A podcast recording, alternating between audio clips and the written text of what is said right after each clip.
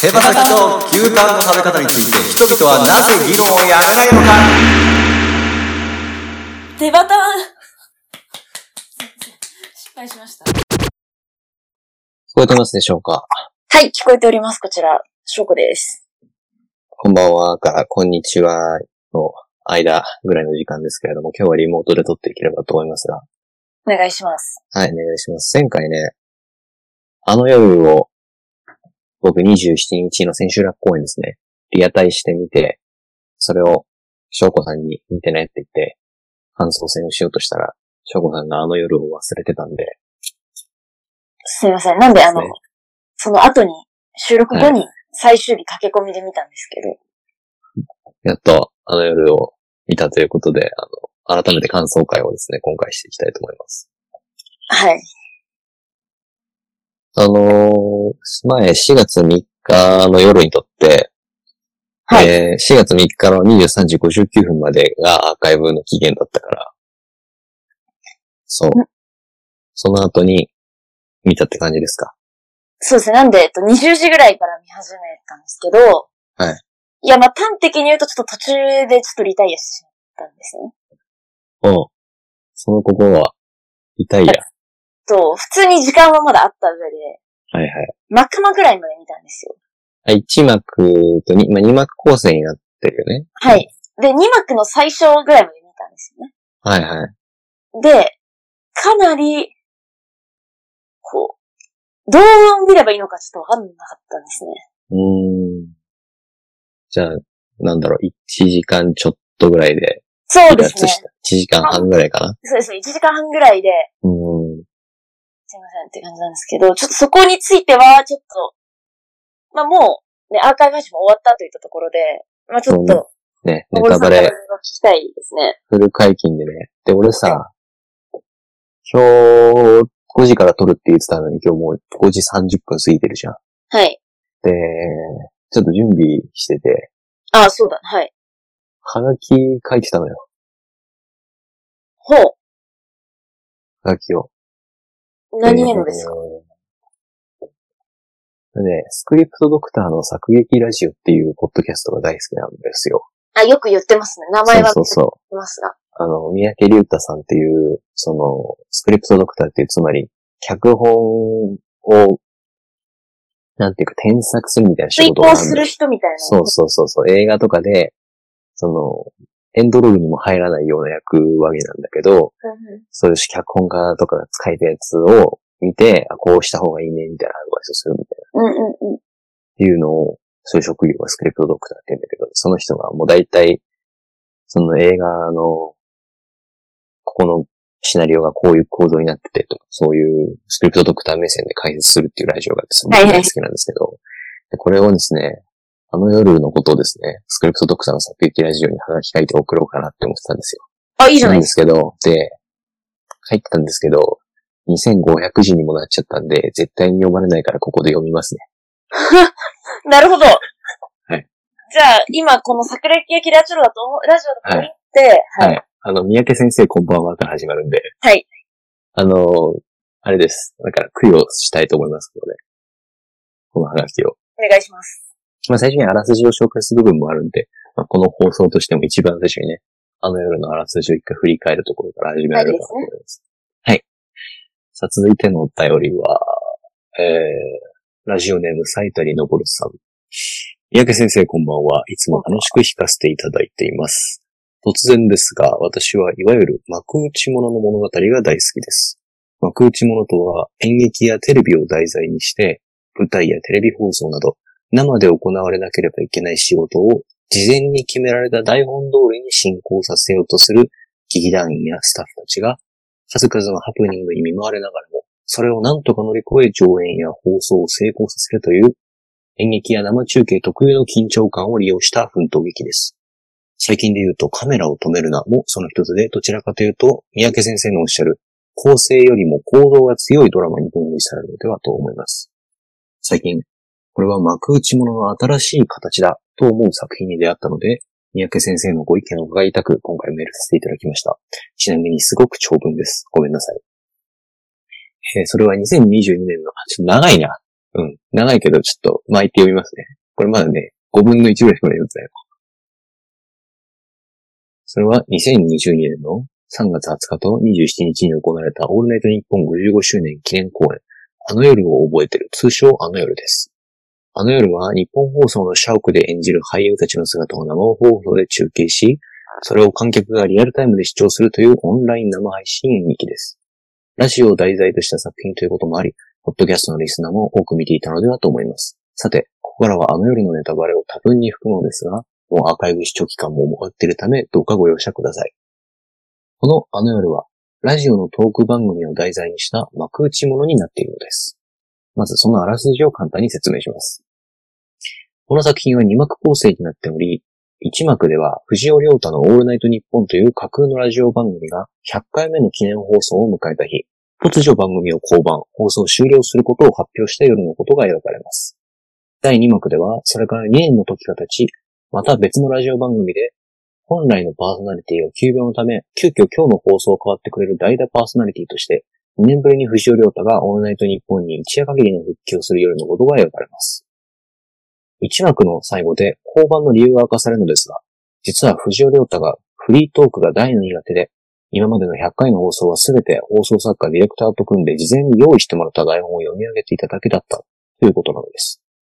藤尾は、自分は俳優で台本がなければ何も喋れない。ラジオのパーソナリティはみんな自分の言葉で喋っていてすごいが、自分にはそれがどうしてもできなくて、リスナーを騙しているみたいなのでもう降板すると言います。それを初めて知った AD の上村は、苦手でも自分の言葉で喋ってくればそれでよかったのに、と残念そうに言い、藤尾は日本放送を去ります。第2幕になり、2年後、その AD 上村はディレクターに出世しています。今夜放送する番組のパーソナリティが急病となり、急遽代打のパーソナリティが必要となった時、藤尾と別れたあの夜のことをふと思い出したディレクター上村は、ダメ元で藤尾にオファーを打診します。藤尾はあんなことがあったのになぜ自分にオファーするのかと聞き、2年前のあのあの夜を今でも後悔していることを話します。台本がないと代打は無理だという藤尾に、上村は今から台本を用意するから今日だけ代打を務めてほしいと懇願して何とか引き受けてもらうことに成功します。こうして藤尾亮太は2年ぶりにオールナイト日本に一夜限りの復帰を果たします。しかし、そこは幕内物のお約束で、本番中に様々な予想外のトラブルが生じます。やむを得ず台本の内容を変更しなければならない事態が次々と発生し、放送作家も奮闘するのですが台本が間に合わず、最終的には藤尾が最も苦手とする台本のないフリートークで繋ぐ時間が生まれてしまいます。はじめは凍りついていた藤尾でしたが、次第に自分自身のことについて話し出します。自分がラジオを好きになったきっかけや学生時代の話、そして自分が今まで台本でラジオをやっていたことなど、自分自身のことを拙いながらも赤裸々に語り出し、今までは決して読むことのなかったリスナーからのリアクションメールを藤尾はこの夜初めて読み上げます。そこで思い出されるのは、ラジオは台本がどれだけ面白くても、放送の面白さを担保するわけじゃない。台本から離れる方が面白いこともある。ラジオの台本はパーソナリティが喋り出す良いきっかけにさえなればいいという放送作家の言葉です。この夜、藤尾はフリートークとして初めてラジオで自分の言葉でリスナーに話しかけることで、放送は大成功に終わり、舞台の幕が下ります。長々とあらすじを失礼しました。まだ続くんですようん。これを私は幕内物の趣向を逆手に取った作劇の例だと思うのです。ハプニングに対してあくまで台本通り進めることを推進力にする幕内物に対し、あの夜はフリートークが醍醐味のラジオが題材であり、ある意味台本がなくても成立する題材です。ですからカメラを止めるなのように、台本の中と外を明確に分けることで、ハプニングの時間とそうでない時間を発生させるという幕内物の思考が、もともと成立させにくい題材なのではと思います。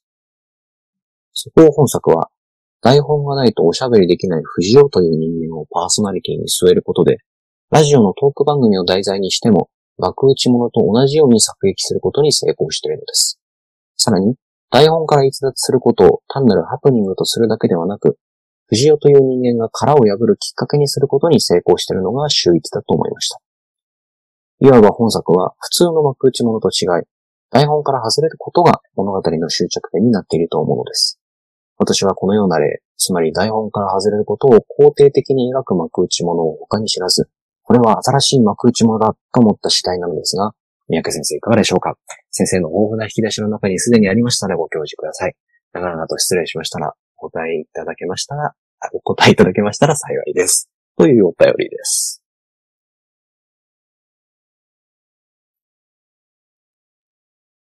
ということで、あの、長々と供養に付き合っていただいてありがとうございいや、面白かったです。ます。あ、そうっすか。いや、自分も、あ、そうなるんだっていうのが分かったので、どこまで見たんすか第2枠の。 と、その2年後、ディレクターになっているくらいですね。あ、じゃあ2枠マジで最初ってことね。本当に頭です。ド頭で。あ、じゃあマイコが今日9秒になっちゃったまで見てない。そこも見てないのよ。なんで、じゃあ、もうなんで、幕も、幕間があって、はあの、いはい松永とペコポが喋ったところでも結構、うん。心がありしまって。はいはいはい。え、じゃあ今からもう自分の感想喋っていいですかじゃあ。どうぞ。いや、なんか、手法としてはすごく面白いなって思いましたし、うんもう実際にこれがやっているっていうことが、うんかなりこう、新しかったんですね。やっぱり。うん。どうやって撮ってるんだろうって思いましたし、うんまあ、演劇とはもう名乗る感じじゃないなとは思ったんですけど、まあ、一旦それは置いといて、ただやっぱ自分がどうしてもその入れなかった理由として、うん。なんて言うんですかね。あの、私カメラを止めるなとか結構好きなん、ま、まあ割と好きなんですけど、うん。あれってリアルタイムの映画の時間が流れてるじゃないですか。うん。なんか撮影する時間がちゃんとありますよね。というかまあ前はいはい半はい。 50分ぐらい多分撮影、普通の映画があるし、流れですうん。うん。はいはいその。後、裏があって、また同じ時間その撮っている実際の50分が流れるみたいな。で今回はやっぱそこがすごく、多分最後まで見ればよかったかもしれないですけど、やっぱ前半が結構、うん説明的なところがすごく多くて、うん。で、それ自体の面白さってあんまないじゃないですか。そうだね。なんか生結構そう生でやっててすごいなくらいしかないから、うん。うんやっぱそそこで結構、なん、なんていうんですかね。飽きてしまって、実際のラジオの時間をちゃんと見たかったなっていうのが、そうですね。あなんあ。か私は確そういかっにね。たところ、え、ま、幕内ものっていったジャンルは、ま、いくつか見たことありますけど、うやん。っぱそこを全部やった上でのその面白さだと思ってるし、やっぱリアルタイムでやるんだったらやっぱそういう風によりやってほしかった感、てかリアルタイムを売りにしているのであれば、うん。やっぱ本当にオールナイトニッポンをやるっていう方が、はいはい。普通に面白かったのかなって思いました。うーん。ということでね、まあ、とりあえず、両者から、あの、最初の手札が開いたところで、はあのい。、方法、いろいろね、ちょっとどっからも掘り下げていこうかなっていうのが、そうでちょっと。気になるぐらいいっぱい論点があるんだけど、まずどうしようかな。まあ、翔子さんの話を聞いて思ったのは、まあいろいろ切り取り方はあると思うんだけど、まあ僕が今さっきこのね、三宅先生に送ったのは、あの、単純にストーリーの作り方についてだけですね。ああ、なるほど。うんうん。の部分だけですね。で、それで、まあこれもまあ、その構造の話なんですよね。これ書いてあるの。そうですね。でも実すごく際、の、うん。なんですかあ、すごくでも面白い指摘だなと思いました。うん。そうなのよ。面白いでしょ。うん。うん。 そうスクリプトドクター気取りだから。だし、やっぱりその、そういう意味では、やっぱ着眼点うまいなと思いました。その、不条良太を喋れなくさせるっていうのは、そういった効果があったのかっていうのを今、そうだね。うん。うん。で、翔子さん、でもまあ実際、翔子さんが言ってた、その、序盤結構しんどい問題はあるのよ。うん。 あの、まあ、こんな、同じ構造のやつをね、使ったとしても、あの、三宅先生が言う構造と構成は違うっていう話をするんですよ。例えば、ターミネーターって、あれはもうめちゃくちゃ構造が強いから、うん。でもう設定とかそのレベルの話でね、その未来からやってくる殺人ロボットから逃れなければならなはいいはいはいサラコナっていう構造がめちゃ強いと。うん。そこから、実際上演するとき、脚本を書くときに構成っていうものを決めるうと。んどのシーンを順番に持ってくるかってことはでいす。はいはい。で、それも、まあ、構造があって構成もあると。だけど、ターミネーターは構造が強いから、まあ、正直構成が多少、下手でも、うん。面白くなると。うん。そうですね。で実際、この、僕がこのね、さっきの三宅先生のメールで指摘したのは、まあ構造がうまいってことを指摘したんですよ。うんうんうんうんで、構成で言うと結構、確かに、まあ、よく言えば、右肩上がりな構成になっていると思うんですよ。確かに。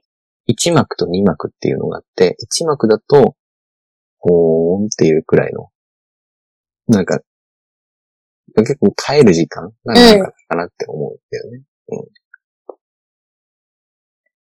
そうですね。なんか、うん。結構、こう、うんそうですね。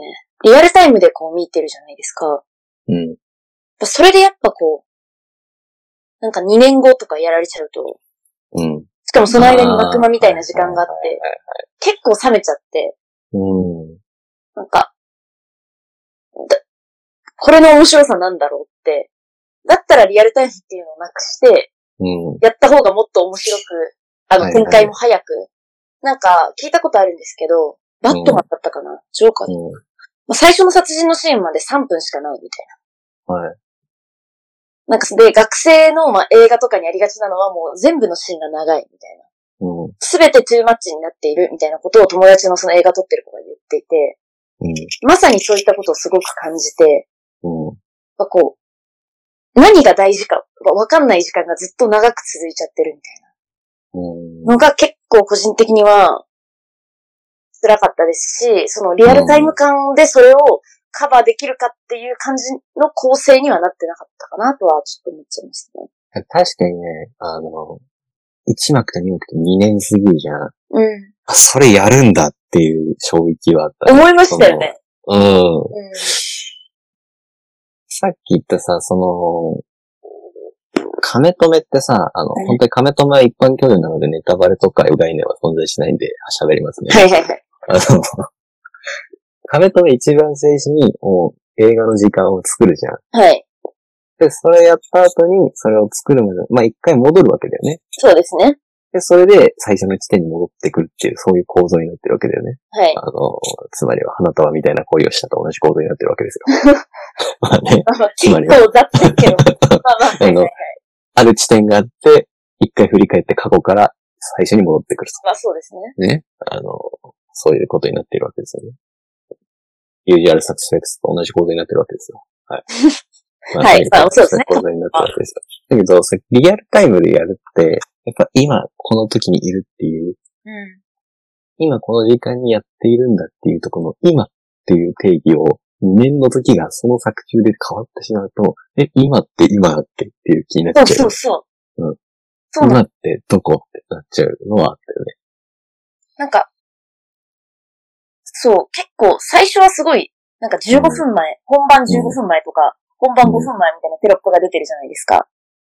あ、出てたっけなんかちょこちょこ、あの、テロップ、と、と、途中で出て、まうあん上村がこう、バタバタしてて、15分前とか出て、はいはい。また別のところになんか CD、ジングル探しに行って、またなんとか、何分前みたいなの出てて、結構緻密にやってたんですよね。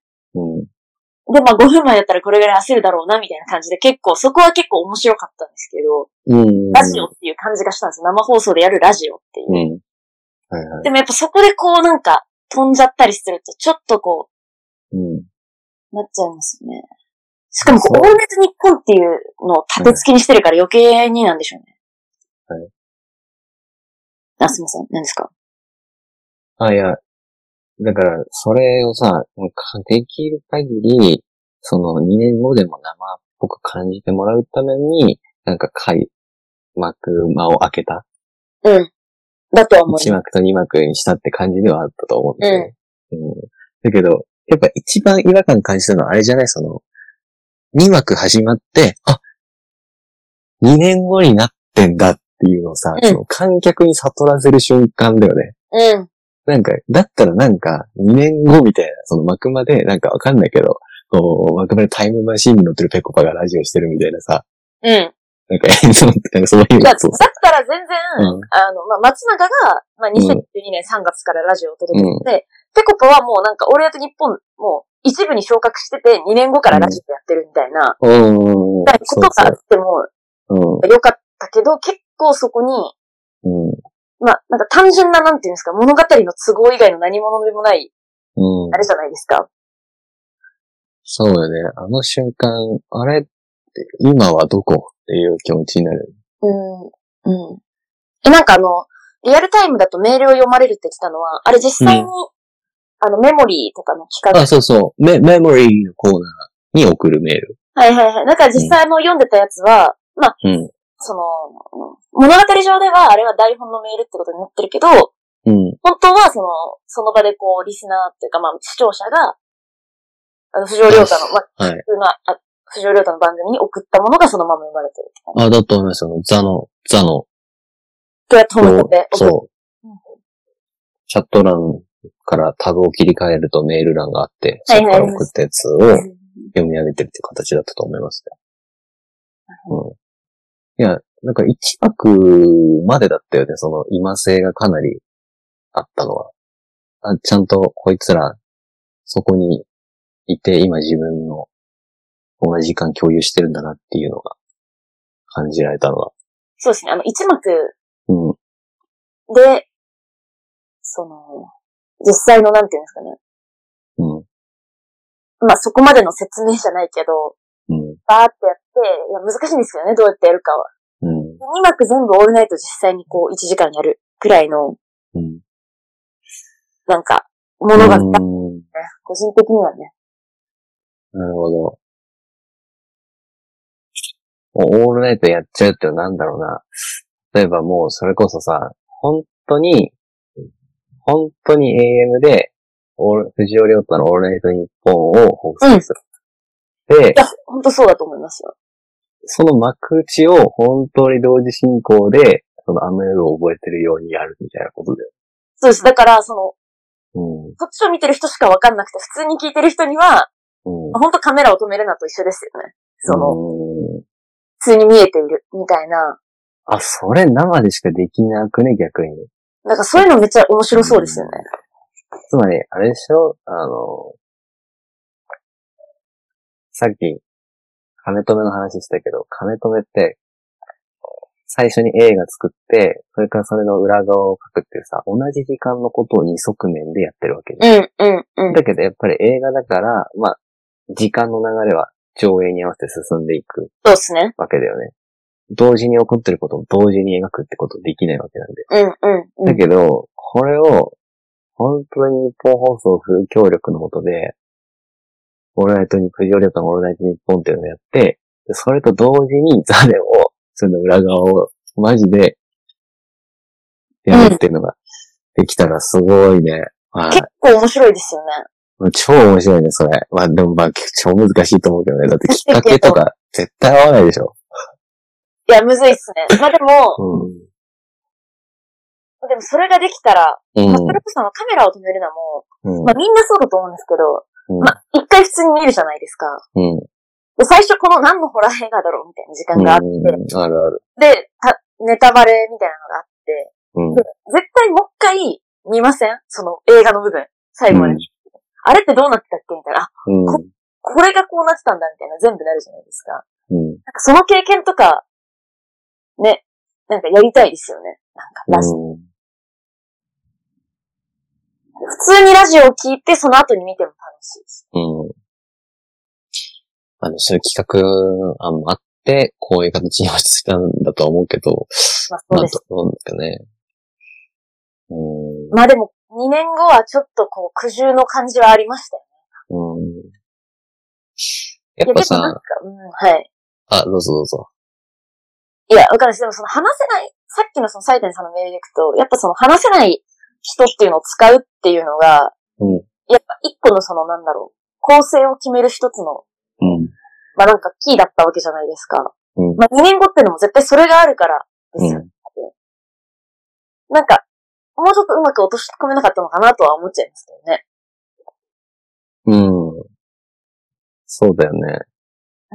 うん。 2年後になって、2年後っていう時がなんかそのさ、1幕と2幕の間の距離感を作っていて、あの夜の後悔をしているっていう、2幕から見て1幕っていう目線があって、うん。もう2年経ったんだっていうか、うーん。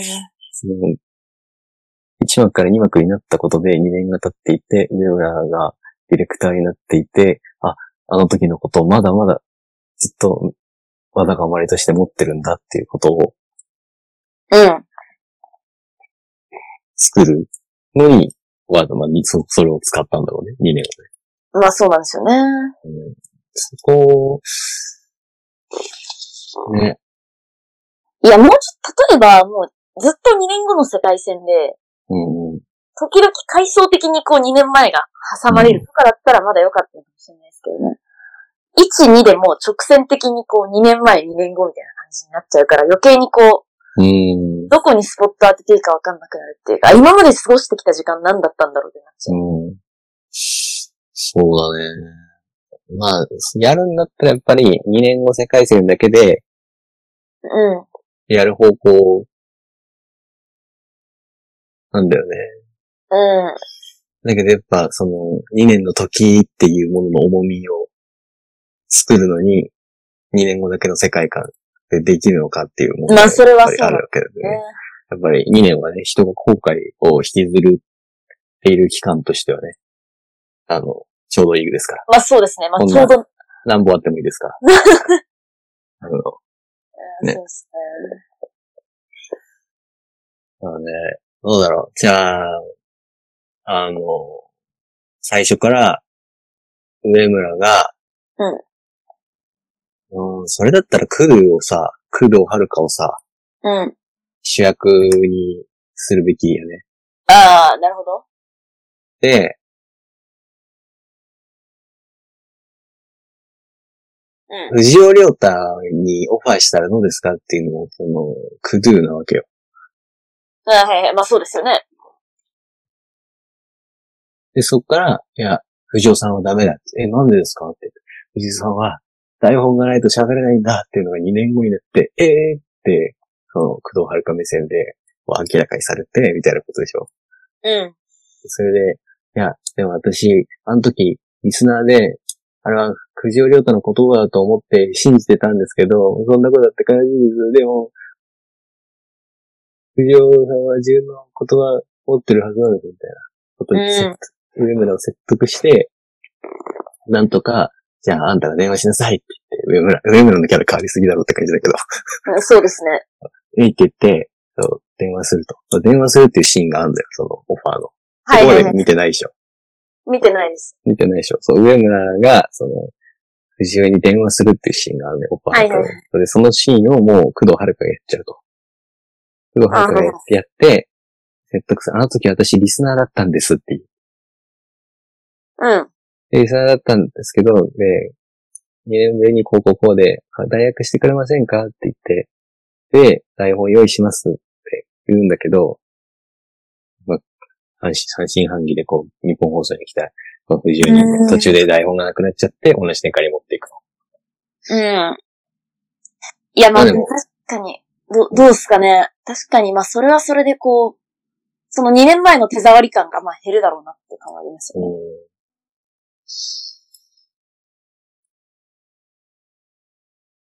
うん。うん。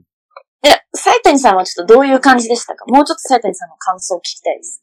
まあ、僕は、やっぱリアルタイムで見てると、あのね、なんつうのかな、いい意味で片手間で見れるんだよね。うその、チャットしたりとか、はいはいあはの、ツイートしたりとか、い。見たりしてね。見たりとかして、ある意味片手間で見れるんだよ。その、その意味で、これだけにフルに集中する時間ではなかったんだよ。やっあぱり、あ、なるほどね。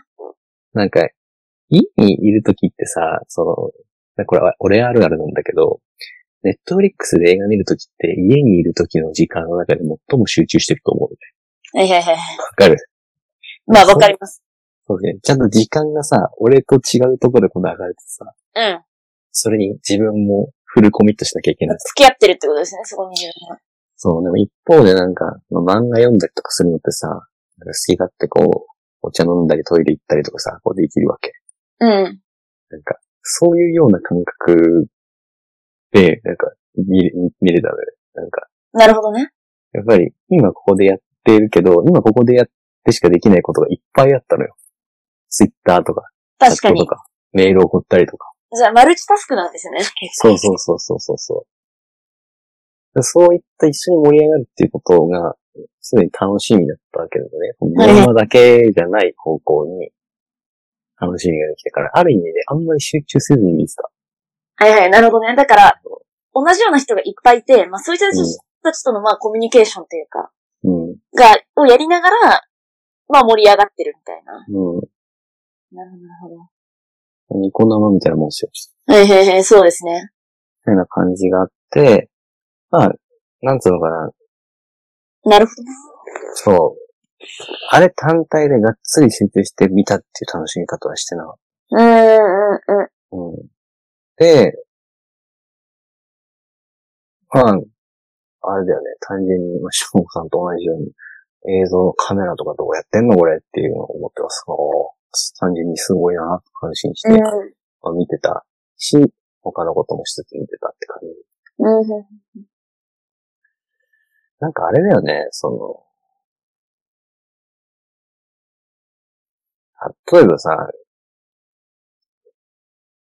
なんつうの、さっき翔子さんがさ、はい。オンライン演劇すげえみたいなレベルの感想って、まだまだあるのよ。さっきなんか、うんオンラインでやっててすごいなっていうのぐらいしかないって感想ですね、じゃうん。ん、うん。どういうことだっけ何言ってあ、だからリアルタイムでこれを一緒にやっているっていうことがすごいっていうたっけあ、のそはうでまあす。思ったと。思いました。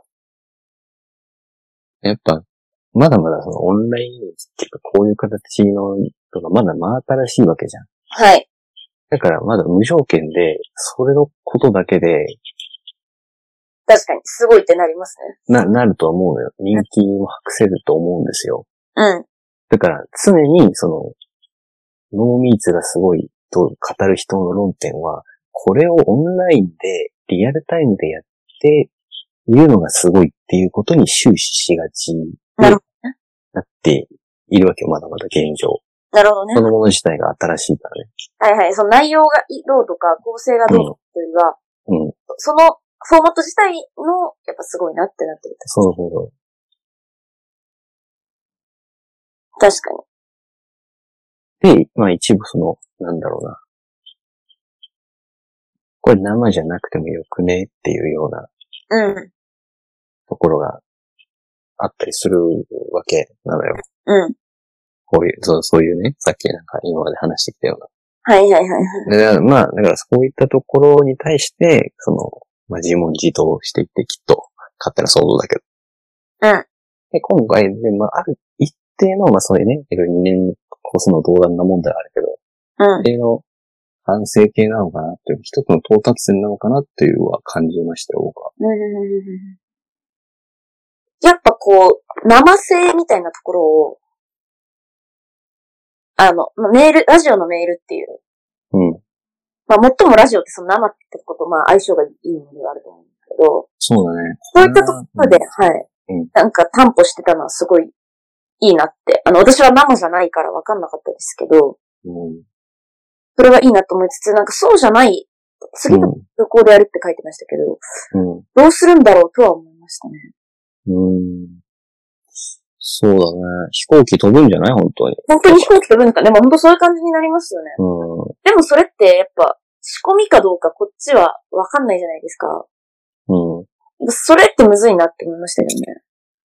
何かどうかわかんないけど。本当にそれって、ああの、生なんだよねっていう。うん。いや、その飛行機飛ぶのは、演出の中で飛びますとかって説も全然考えられるじゃないですか。うん。いや、てか俺はそれ、そう、そう意図して言ってたけどね。あ、本当ですか。うん、うなんんかうん。結構そうなってくると、うん難しいなって思っちゃいましたね。なんか。うん。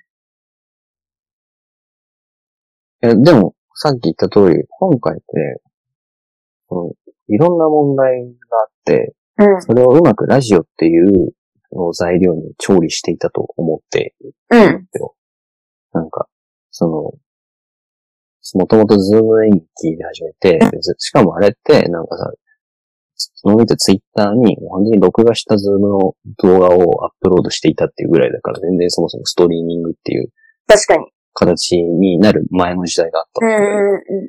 公演っていう形はいはいはいはい。でやってきて、で、まあやっぱ、そうするとやっぱ生配信やる以上、これ、時間は共有してるけど空間は共有していないし、映像だし、生じゃなくてよくねっていう問題があって、うで、ん。そこに生性を持たせるために、まあ、チャットをつけたりとか、そういう、インタラクティブな視聴者のメールをくれたりとかするみたいな仕掛けをどうやってやって、いろいろ、こう、生じゃなきゃいけない仕掛けを作ってきたとうん。いうのがあると。で、それをラジオっていうのを題材にして、ラジオというの放送っていう、まあ、実際にも、その題材が一般に生で行われるというものを使って、まあ、うまくやっていたと。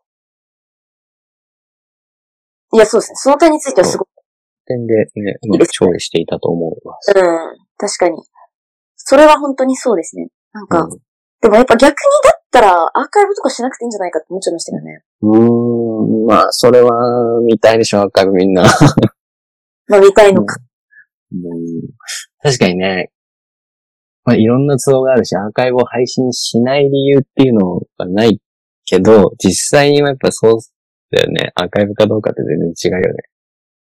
うん、でなんかも結本当にね、だって、構、アイデンティティに関わるレベルで、うんいつ。もいや、そう、だったら、まあ、そのくらいのあれがあってもいいのかなとのは。うん思っちゃいましたね。まあでも、もちろん収益とかもあるし、みんな見たいっていうのもうんわかるけど、でも、あの、全然アーカイブやらない、うん。あの、アーティストとかもいたりするんで、そうだね。うん。なんか全然それでも、いいのかなって思ったりもしましたね。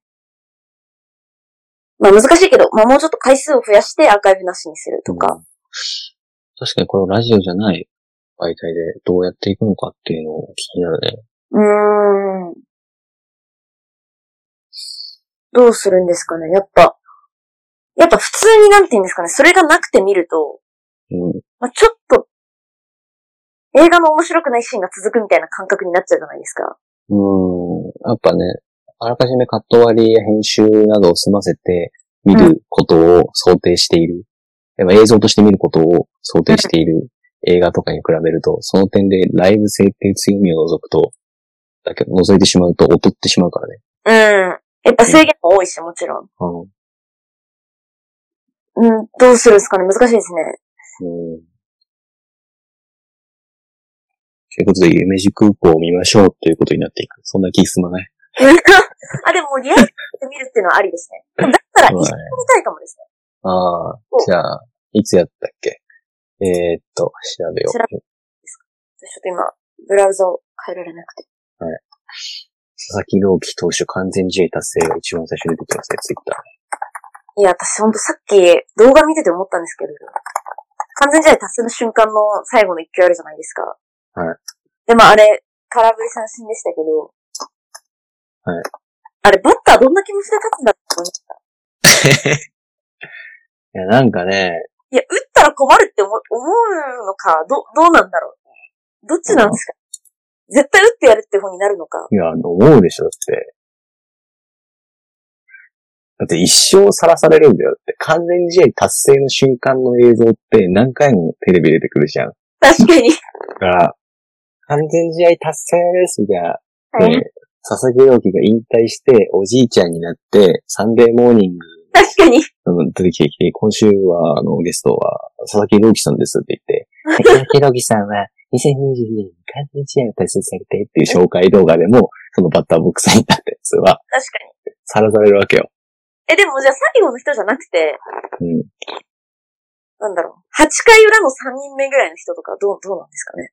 あーつまり、単純にさらされることを抜きにして、そう、さらされることはなく、みたいな。うんまあでも、打ったらちょっと、あの、あれになるなぐらいの、もう、ところいやに行ってるみたいな。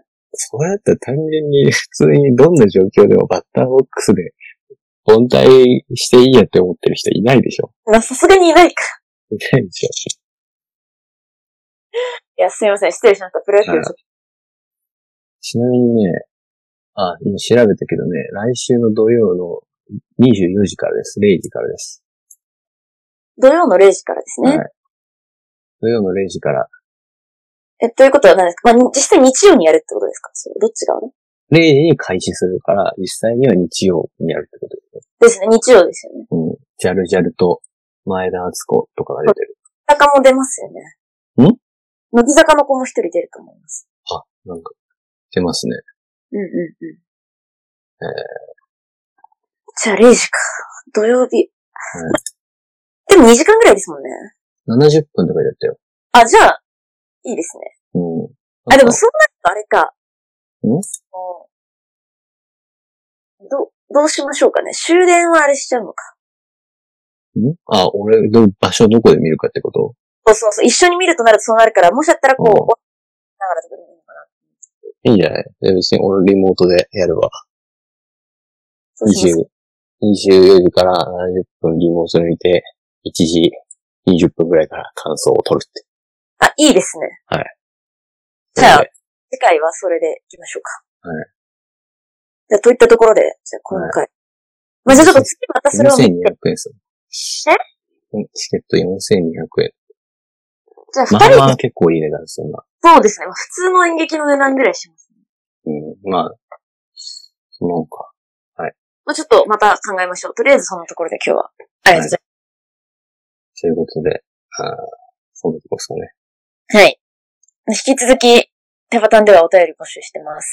はい。あの、プロデューサーやアイコンを作ってくれる方や、いろんなことで手伝ってしてくれる方も募集しておりますので。